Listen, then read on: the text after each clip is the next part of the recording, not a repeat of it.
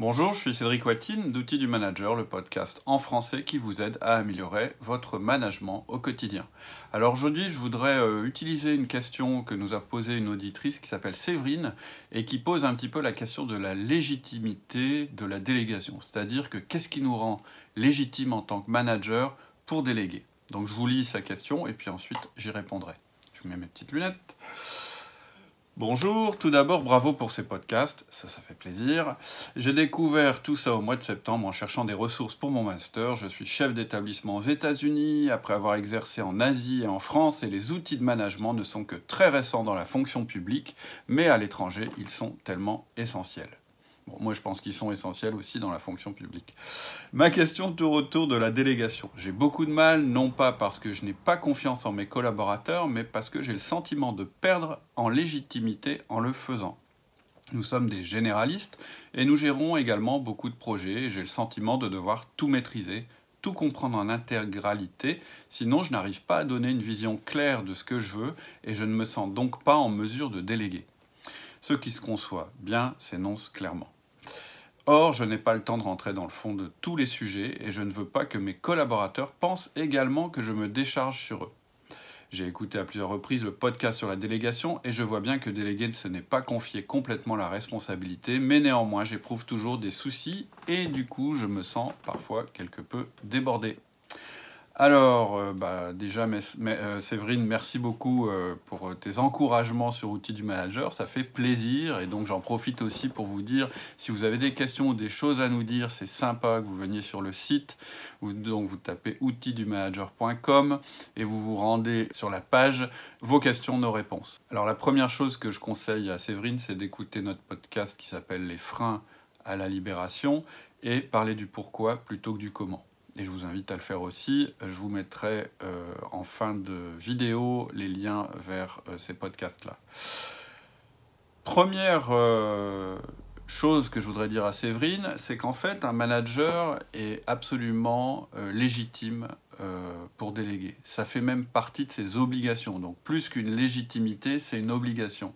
Et moi, je dis souvent que je mesure la maturité d'un manager à son niveau de délégation c'est vraiment quelque chose d'absolument primordial et vous devez être obsédé par le fait de déléguer, c'est-à-dire de confier plus de travaux et de tâches à vos euh, collaborateurs, ainsi que plus de responsabilités.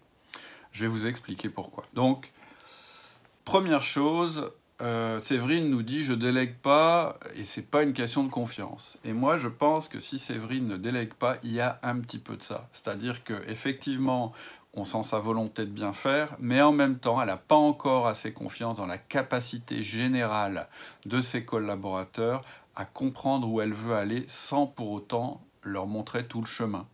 Parce que Séverine, plus tard, elle nous dit euh, dans, son, dans sa question qu'elle a besoin de tout comprendre, de tout savoir, pour ensuite pouvoir déléguer à ses collaborateurs. Or, quand vous déléguez à vos collaborateurs, en réalité, vous ne leur montrez pas tout le chemin vous leur donner ce qui est nécessaire pour qu'ils puissent prendre leurs décisions et faire leur propre chemin. Donc à ce niveau-là, effectivement, il faut que vous ayez développé une confiance avec vos collaborateurs, une confiance réciproque, et cette confiance, elle se développe à travers un outil qui s'appelle le 1 à 1 et dont on parle sur notre site.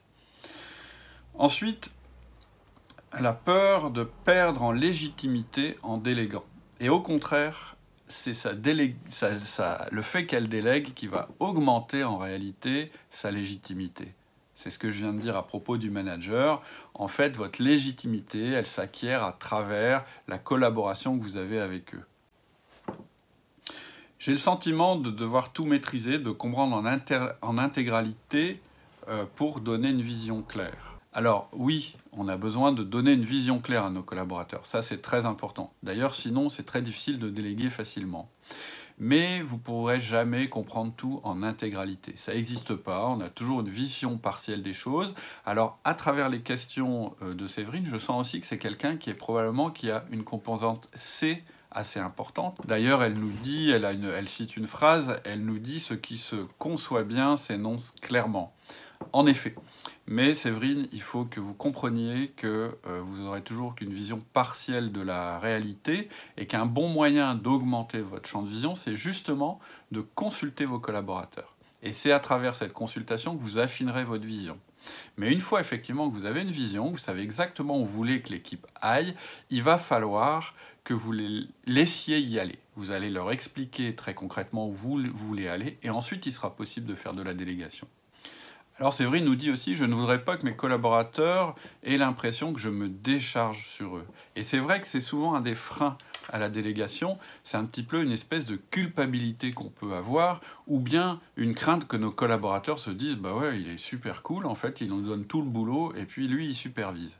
Eh bien, il faut prendre ce risque-là. Effectivement, dans vos collaborateurs, peut-être que certains ne comprendront pas ce que vous êtes en train de faire, et peut-être même qu'ils saisiront pas l'occasion. Mais c'est absolument pas une raison pour ne pas déléguer. Vous, aurez toujours plus à gagner à déléguer.